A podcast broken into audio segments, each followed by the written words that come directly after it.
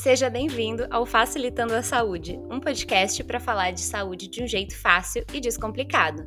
Eu sou Ana Cláudia. E eu sou a Gabriela.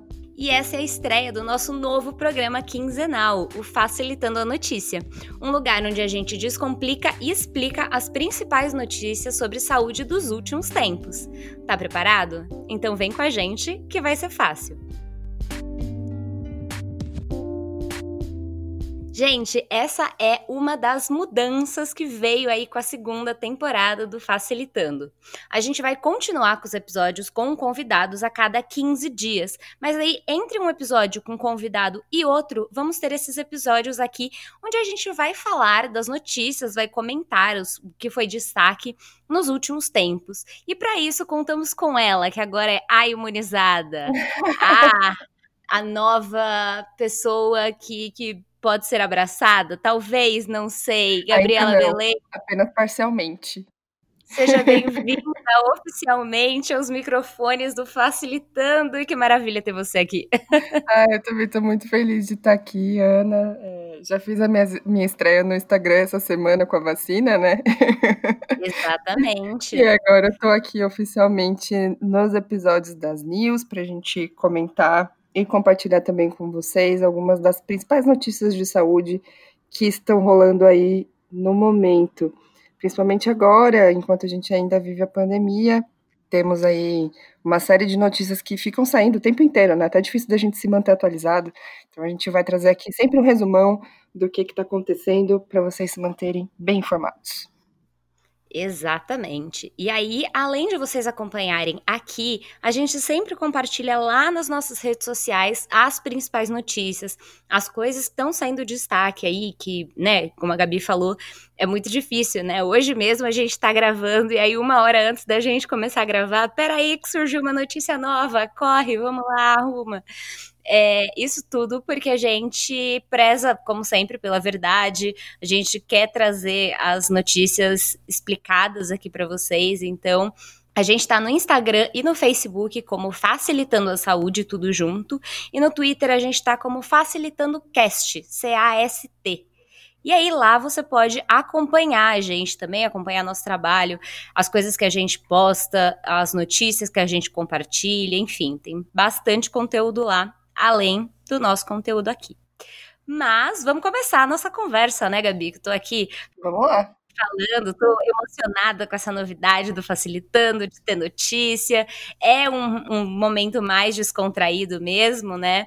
E aí, para começar, gente, não dá para a gente começar a falar de notícias de saúde em um momento que a gente tá na semana em que as vacinas contra a Covid foram aprovadas no Brasil.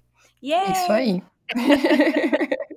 Finalmente! Nossa, eu, eu não sei você, Gabi, mas no domingo eu tava em casa, parecia que a gente tava acompanhando, assim, é, até surgiram os memes, né, do acompanhamento do carnaval, sabe? Não sei o que lá, não sei o que lá, nota 10, é.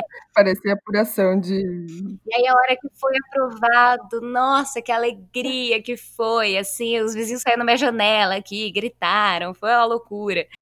Foi uma loucura mesmo. Nossa, domingo eu fiquei o dia inteiro grudada, mudando ali o tempo inteiro entre governo federal, Anvisa, governo do estado de São Paulo, para ver tudo que estava acontecendo. A gente ficou nessa aqui de assistir cinco coisas ao mesmo tempo para conseguir acompanhar tudo. E aí, em algum momento, justamente porque a gente já ia fazer as, as notícias, eu falei para Gabi: Gabi, acompanha o pronunciamento do ministro, do ministro da Saúde, que eu vou acompanhar aqui do governo do estado de São Paulo, para a gente entender um pouco melhor, porque a gente é daqui de São Paulo, né? Então a gente tem essa, essa esse interesse, né, em saber o que é que está acontecendo aqui. Mas então vamos falar um pouco melhor das vacinas, né? Foram aprovadas em uso emergencial duas vacinas: a Coronavac, que é produzida pelo Instituto Butantan, e a vacina de Oxford, que é produzida pela AstraZeneca. Então, assim, o que, que é essa aprovação em caráter emergencial? É basicamente que a Anvisa aprovou essas vacinas para serem usadas nesse momento, porque temos uma pandemia, tá tudo um grande caos e a gente precisa dessa vacina, de fato é uma emergência, né? É uma coisa que o mundo inteiro tá usando e tá precisando para conter, né, para parar a, a propagação do vírus, mas é, as vacinas foram aprovadas com a condição de que os estudos continuem sendo feitos, de que é, os pesquisadores vão acompanhar isso muito de perto, acompanhar efeito colateral, duração da imunidade, enfim, né? Vale lembrar que as duas vacinas, elas têm duas doses, então você só está imunizado depois da segunda dose. Elas têm um intervalo de 14 a 28 dias, né, entre uma dose e outra. E aí, como eu disse, como eu apresentei, ela, Gabriela Belém, foi o quê? Uma das primeiras pessoas imunizadas aqui no estado de São Paulo. Palmas para ela. Uhul! e, e, enfim, Gabi, fala aí. Eu fiquei, eu juro que quando você falou que ia ser vacinada, mandou as fotos, assim, eu e minha mãe aqui em casa, a gente ficou feliz, a gente quase chorou. Ai, que linda, que bonitinha. Conta aí pra gente. Nossa, foi muito engraçado, porque todo mundo, assim, nossa, as pessoas vieram dar parabéns, nossa, parabéns, porque você recebeu a vacina, que emoção. Mais do que no seu aniversário, né? Nem no seu aniversário você foi notada tanto assim. Nossa, não mesmo! em todos os meus 27 anos de idade. eu nunca recebi tanto parabéns na minha vida. É, até de pessoas que assim, eu não, não, conheço muito, não converso muito e tal, mas acabaram vendo nas redes, tanto pelo Facilitando quanto pelo, pelas minhas redes pessoais, e aí vieram conversar comigo, foi, foi bem engraçado. É, mas enfim, o que, que aconteceu? É, vocês que acompanham a gente aqui no podcast sabem que eu já tive Covid, Além de tudo isso, é, eu também trabalho no Hospital das Clínicas e a, gente estava programando a campanha de vacinação para a próxima semana, porque o calendário oficial aqui de São Paulo, né, contra a Covid daqui do estado de São Paulo já havia sido divulgado e o dia D do estado de São Paulo era o dia 25 de janeiro, que é o dia do aniversário de São Paulo, a próxima segunda-feira. Então, assim, até o momento a gente estava programado para isso. Até que no domingo a gente teve a aprovação da vacina, então foi toda aquela correria para começar. Eu já havia me cadastrado como voluntária na campanha de vacinação, porque para quem não sabe, o Hospital das Clínicas aqui de São Paulo, ele é uma cidade, basicamente. São, assim, mais de 20 mil funcionários, são muitas pessoas para se imunizar dentro de um único hospital, né? São, são vários institutos, mas dentro de um único hospital. Então precisa de gente para fazer isso e eu me voluntariei. Acontece que com a aprovação no domingo, na segunda-feira eu recebi uma mensagem de urgência dizendo que eu precisava correr para me vacinar, porque se eu não fosse vacinada eu não ia poder trabalhar na campanha de vacinação. Então por isso que eu, que mesmo já tendo Covid, mesmo não estando aí, na, na não tendo comorbidades, não estando nas faixas de risco, já estou vacinada aqui, porque eu sou voluntária na campanha de vacinação do hospital onde eu trabalho. Então, só para explicar, a gente respondeu várias dúvidas sobre isso, é, sobre a vacinação. Eu respondi bastante coisa lá, a Ana também respondeu uma série de coisas. Eu contei como foi lá no nosso Instagram e vocês também podem ir lá, tá tudo salvo nos destaques, vocês podem ir lá para saber um pouquinho mais de como é que foi tudo isso. Mas assim, estou bem, tá? Não, não virou um jacaré. Não virei um jacaré. Infelizmente, a, a minha conexão de internet também não melhorou. Podia ter melhorado aí o 5G, ter. né? Não, mas não, não chegou, não chegamos nesse nível, não. É, então tá, tá tudo bem, gente. Pode vacinar aqui, tá tranquilo. E aí, falando um pouco sobre isso de pode vacinar, como estão, né, como é que tá a vacinação nesse momento no Brasil? Eu acho que toda vez que a gente assiste qualquer jornal só se fala disso, né? Ou, ou nos Instagrams dos municípios, até foi uma coisa que eu falei lá no, na caixinha de perguntas do, do Instagram, que cada município tem aí um esquema de vacinação diferente, né? Então, nesse momento, a gente não tem vacina para todo mundo, até porque o Brasil tem muita gente, né? E não dá para vacinar todo mundo de uma vez é, em, em tempo muito curto, né? O Brasil não tem perna para isso. Então, como está sendo a vacinação nesse momento? Estão sendo vacinados exclusivamente os profissionais de saúde que estão na ponta. E o que, que, é a ponta? Que estão nos hospitais. Primeira, primeiro lugar onde está sendo vacinado é dentro de hospital. Por quê? Porque as pessoas com Covid, elas procuram o hospital. Ou elas vão ficar internadas dentro dos hospitais. Então, é o lugar onde é mais fácil você, profissional de saúde, se contaminar. Então, pelo menos aqui, né, eu, eu posso falar do, do estado de São Paulo e aqui de São Bernardo, que é a minha cidade, as vacinas estão sendo dentro dos hospitais. Então, vai lá numa equipe, mesmo os hospitais particulares, tá? Então, eles estão vacinando os profissionais de dentro dos hospitais. Além dos profissionais nos hospitais, estão sendo vacinados os idosos que moram em instituições de longa permanência. Por que, que eles estão sendo vacinados? porque eles moram ali naquela casa, é uma casa, né, uma instituição de longa permanência, nada mais é do que uma casa onde vivem muitos idosos tem profissionais de saúde e os idosos eles são mais vulneráveis. Então ali, se um pega covid, a chance de espalhar para todos é muito maior. E os indígenas, então, por exemplo, aqui em São Bernardo, os indígenas eles ficam depois de duas balsas. Tem balsa aqui em São Bernardo, caso você que esteja ouvindo a gente não conheça São Bernardo, é um belo lugar perto da praia. É verdade. Perto da praia, vai, médio perto da praia, tem que pegar a estrada mas temos comunidades indígenas aqui. Então, hoje eles levaram lá, atravessaram as duas balsas para levar a vacina para as comunidades indígenas, mesmo em São Paulo. Por quê? Porque são populações mais vulneráveis, né? Os casos de Covid em população indígena aqui em São Paulo foram altos. Essas são as pessoas que estão sendo vacinadas nesse momento. Isso, e se você tem alguma dúvida sobre esse assunto, Consulte sempre uh, os veículos mais confiáveis de informação que você tiver aí no seu estado, na sua cidade, porque por mais que a vacinação seja de responsabilidade do governo federal, o governo federal faz a distribuição, fez já, né, a distribuição dessas doses todas para os estados, para cidades-chave dentro dos estados, que foram responsáveis por organizar a logística no seu, em cada município. Então, nesse momento, é, os municípios já têm, já estão em posse, aqueles que ainda não têm devem estar em vias de receber as suas, as suas doses e eles ficam responsáveis por fazer toda essa logística de entrega e de vacinação, efetivamente, né? Então, fica de olho aí para saber exatamente como é que vai acontecer a vacinação no seu estado, se existe algum pré-cadastro que precisa ser feito ou não. Aqui em São Paulo a gente precisa fazer um cadastro, a gente tem um site específico onde você vai lá, onde você faz o seu cadastro dizendo que você está disposto a se vacinar. Isso, inclusive, se por acaso o seu estado, a sua cidade tiver isso, é muito importante de fazer, porque isso ajuda, inclusive, é, o município a se organizar para a quantidade de vacinas que ele vai precisar. Sim, com certeza. E é muito importante falar isso, porque, por exemplo, é, alguns profissionais de saúde perguntaram lá na nossa caixinha do Instagram quando vão poder tomar a vacina, que é o meu caso, né? Eu não trabalho em hospital. Eu sou profissional da saúde, mas eu não tô dentro do, do hospital. Então, nesse caso, eu tenho que esperar a vacina chegar para os outros profissionais de saúde que não estão na ponta. E aí, quais que são os próximos passos, né? A gente está falando isso tudo sobre a Coronavac, que é a vacina do Instituto Butantan. A vacina de Oxford ainda não chegou ao Brasil. Né, ela está aí nos trâmites de importação.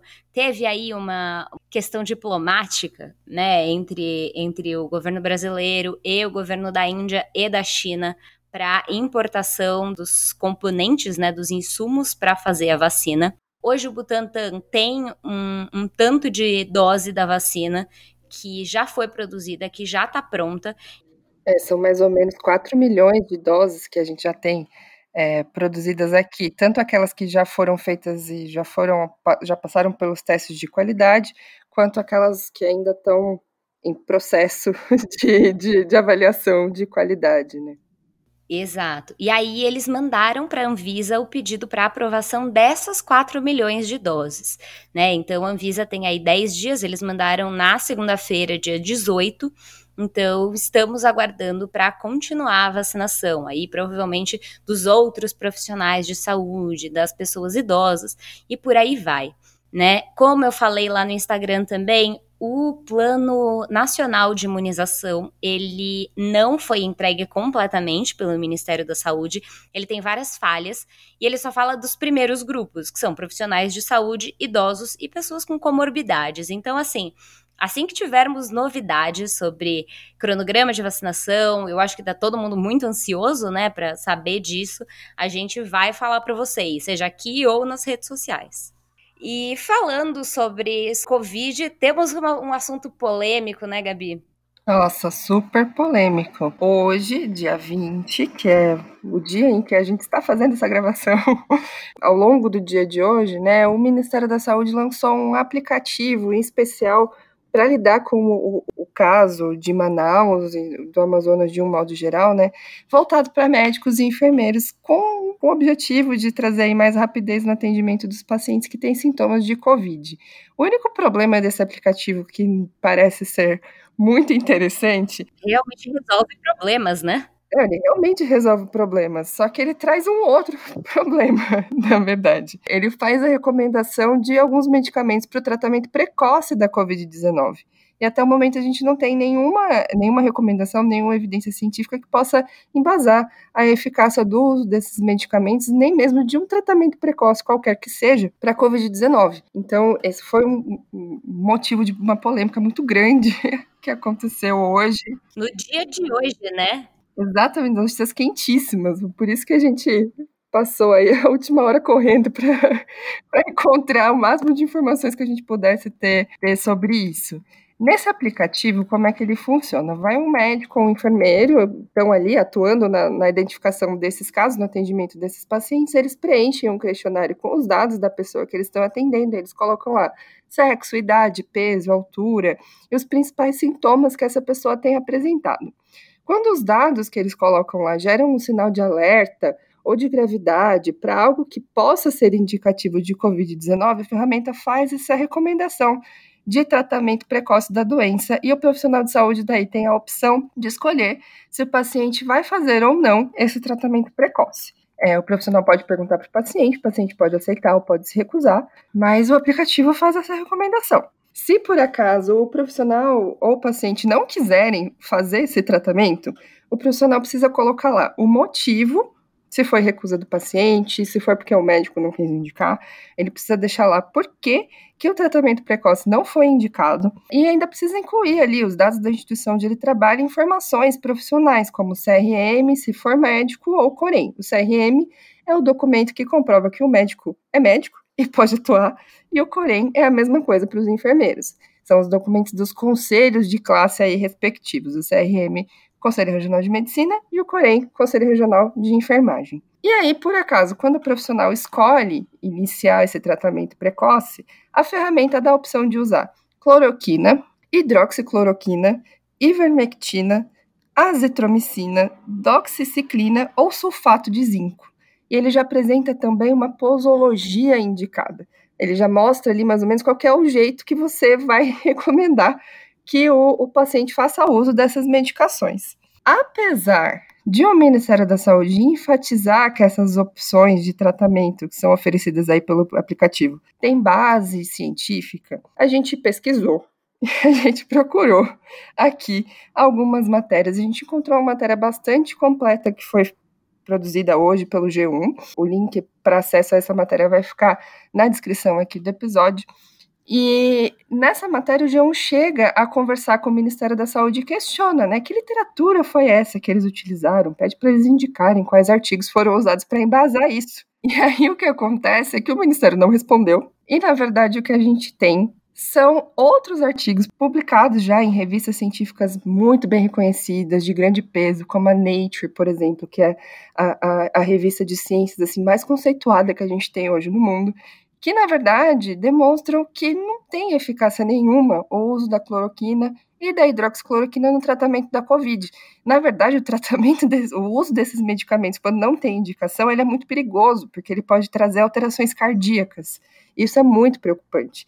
Inclusive, um comentário à parte, logo no começo da Covid, quando, quando começaram essas notícias de que hidroxicloroquina e cloroquina poderiam ajudar, a gente teve uma falta dessas medicações nas farmácias. Isso aconteceu no Brasil todo. E pessoas que realmente precisam dessas medicações ficaram sem. Então, assim, é, é, é realmente um ponto de atenção muito importante.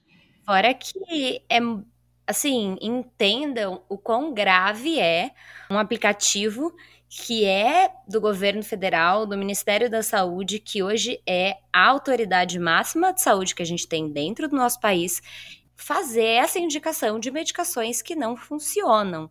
Em breve, sairá um episódio do Facilitando sobre fake news. Já tô dando spoiler aqui, né? Que foi um episódio muito pedido pelas pessoas. E aí lá a gente fala, e eu já antecipo, que a única maneira de você prevenir a Covid é o distanciamento social, o uso de máscara e de álcool gel. É a única maneira de você prevenir a Covid. Não existe medicamento preventivo. Ou tomando vacina, né? Ou tomando vacina, exatamente. Agora temos uma vacina, né?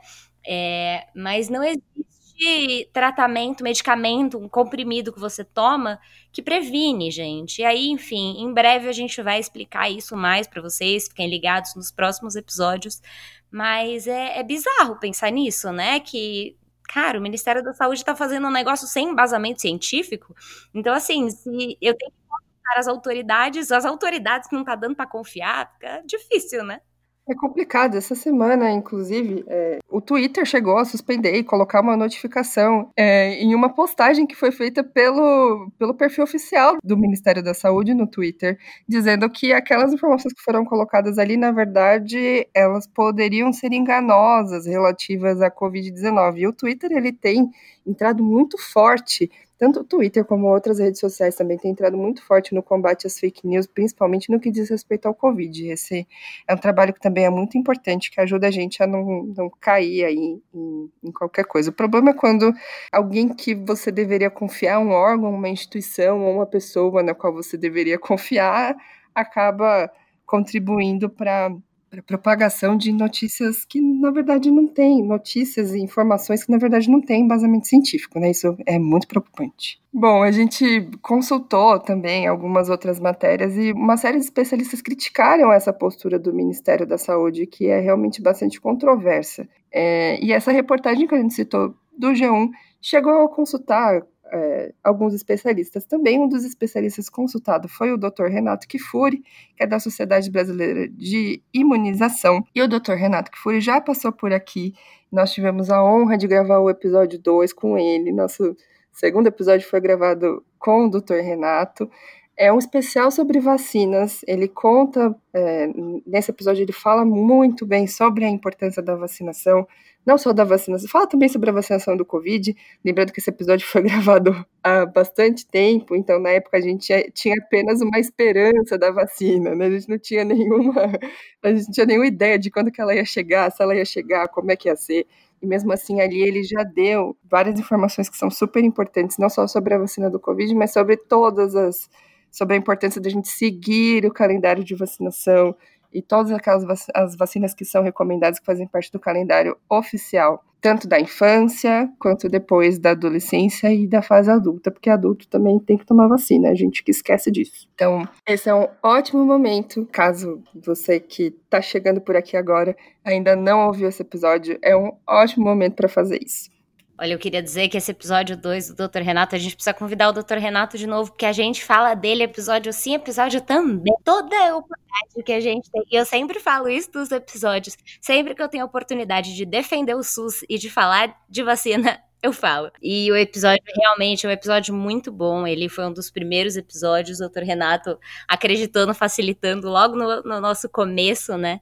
E é um episódio muito bom, assim. É um episódio que vale a pena ouvir sempre que. Ai, tomei uma vacina, tomei a vacina da gripe, tomei com dor de cabeça. Será que isso é normal? Corre lá no episódio e vai ouvir, porque você vai descobrir a resposta para essa sua. Tá tudo lá, gente. Vai ouvir. E uma última notícia para a gente finalizar esse, esse primeiro episódio aqui de notícias. É uma notícia triste, não dá para falar que é uma notícia feliz, que vem junto com isso que a Gabi falou sobre Manaus, né? O que aconteceu em Manaus?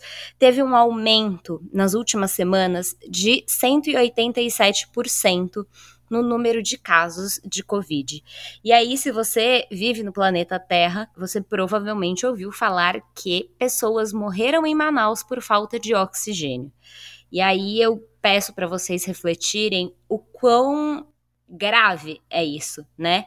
Imagina você tá precisando do básico, que é oxigênio, que é ar, e não ter ar para você dentro do hospital, né? Isso, na verdade, que aconteceu em Manaus era provavelmente um dos maiores medos de nós profissionais da saúde e das autoridades logo no começo da pandemia, em março, quando todo mundo foi em casa. Por quê? Porque o sistema de saúde ele tem um, um limite, né? Ele tem uma capacidade de atender as pessoas. Quando ultrapassa essa capacidade, a gente tem colapso. O negócio quebra, que foi o que aconteceu em Manaus, né? Por sorte aí, é, alguns artistas, influenciadores se juntaram, é, doaram oxigênio. O próprio governo da Venezuela, que é ali do lado, se dispôs a mandar médicos, a mandar oxigênio, mandou oxigênio. Então, a gente teve muita ajuda e isso foi muito positivo. Mas não só no Amazonas, a gente olha o Brasil como um todo. E a gente teve um aumento absurdo nos casos de Covid nessas últimas semanas. E aí, curioso, porque esse episódio está saindo no dia 22. Faz pouco mais de 14 dias que as pessoas voltaram das festas de Ano Novo, né? Do rolê em Jeri. Exatamente. De, de Floripa, sei lá, eu, de onde mais, do, do, do, da praia. E aí saiu um artigo na revista Vogue do psiquiatra Felipe Batista, e o título do artigo é O uso equivocado da saúde mental como pretexto para aglomeração. E aí, provavelmente, você deve ter ouvido ou visto muita gente falando: ai, mas eu preciso viajar, é pela minha saúde mental. Eu não aguento mais ficar em casa, eu preciso ver os meus amigos, encontrar com eles pessoalmente e tudo mais. Ah, pôr o pezinho na areia, né? Ver gente, ver o mar, respirar um ar diferente. E assim, acredito que todos estamos com essa necessidade, né? E no artigo ele vai falando sobre isso, sobre o quanto, o quanto que as pessoas elas querem que a gente tenha empatia com elas quando elas têm esse discurso de ah, estou indo para a praia pela minha saúde mental, estou indo para a minha festinha clandestina pela minha saúde mental, é, mas elas não têm empatia pelas pessoas que, por exemplo, agora estão morrendo sem ar em Manaus. Isso é muito grave. Você pensar que a sua festinha de final de ano contaminou pessoas, né? A gente conversa com profissionais de saúde. A gente, a Gabi tá lá no HC, ela acompanha isso de perto. Aumentou muito, gente. Não foi é, só no Amazonas, o Brasil inteiro. São Paulo tá com um aumento muito grande no número de óbitos e no número de casos. As pessoas estão morrendo de Covid. Aqui em São Paulo, a gente já está alcançando, a gente já está por volta de 70% a 78% da nossa capacidade. De leitos, exatamente, de leitos ocupados. É, foi, foi, foi, inclusive a notícia que eu recebi hoje na hora do almoço. que a gente já está chegando nesse nível. Enquanto eu estava almoçando, estava passando no jornal e eu falei, caramba, a gente já está nesse nível de novo, sabe? Quem esperava que a gente ia viver uma segunda onda agora? Então, gente, olha, é, eu pessoalmente cheguei a ver no meu Instagram pessoas em festas clandestinas, pessoas que eu inclusive parei de seguir, porque eu acho que realmente é, é complicado. Eu bloqueei uma galera também. Se você que está me ouvindo foi bloqueado no meu Instagram, saiba que foi por isso. É, provavelmente foi por isso. Eu vi gente em rave. Pois é. Eu vi gente em rave. Como assim? Em rave no meio do Covid, sabe? Gente, assim, é, é, é muito complicado, porque a gente não tá no momento para isso ainda, sabe? Quando tiver todo mundo vacinado, quando a gente tiver um tratamento, quando a gente tiver uma cura, quando a gente tiver algo mais é, cientificamente comprovado de que pode ser feito, de que pode ser utilizado. Então, sim, a gente vai poder se abraçar e se aglomerar de novo, ir para rave de novo, ir para praia de novo, ter carnaval, poxa, carnaval, a gente adora carnaval, e a Ana amamos carnaval. a gente tá sofrendo com o fato de que não vai ter carnaval esse ano. Tá, tá sofrendo, né? São coisas que nesse momento são necessárias. É importante a gente sempre lembrar que saúde mental importa. Saúde mental é coisa séria, mas que saúde mental não pode ser uma desculpa é, para esquecer do coletivo. É muito difícil a gente dizer que tá bem, que tá ótimo, que tá tudo maravilhoso na nossa vida, quando a gente sabe que essa, essa situação caótica está acontecendo no mundo. É, mas eu também acredito, meu psicólogo também fala sempre, gente, façam terapia. meu psicólogo sempre fala em algumas sessões uma coisa que eu acho muito interessante. Ele diz sempre que uma sociedade umbiguista não se sustenta. O que isso significa? E quando uma sociedade é composta por uma série de pessoas que só não consegue ver muito mais do que o próprio umbigo, a gente dificilmente vai conseguir se sustentar enquanto coletivo. E esse é um momento especial em que a gente precisa não olhar só para o próprio umbigo, mas prestar atenção também no que o coletivo demanda da gente. O que o coletivo demanda da gente nesse momento é distanciamento social, máscara, álcool em gel, compreensão. É isso que a gente pode fazer no momento para garantir que outras pessoas, que a gente também não, não vai estar de alguma forma atingindo a vida de outras pessoas, porque isso não é só sobre nós, é sobre toda uma sociedade. Com certeza. E aí eu acho que eu gostaria de, de terminar aqui com o, a última frase desse artigo. O link do artigo também está na descrição do episódio, vai estar tá lá nas nossas redes sociais. Vale a pena ler, justamente porque isso que a Gabi falou, não é desculpa para você ficar dando voltinha, né? Doutor Felipe termina esse artigo falando: Estamos atravessando um momento histórico difícil e importante que marcará a humanidade profundamente. Uma vez superada a pandemia, o que você contará para as próximas gerações? O que fez e de que forma contribui para cuidar de si e da sua comunidade? É importante refletir sobre essas questões antes de tentar encontrar um suposto equilíbrio mental em prejuízo de outras vidas. Parece inútil, mas pensar que tudo vai passar também ajuda a atenuar o sofrimento e enxergar o futuro com mais otimismo. E quando passar, vamos nos encontrar no melhor carnaval dos últimos tempos.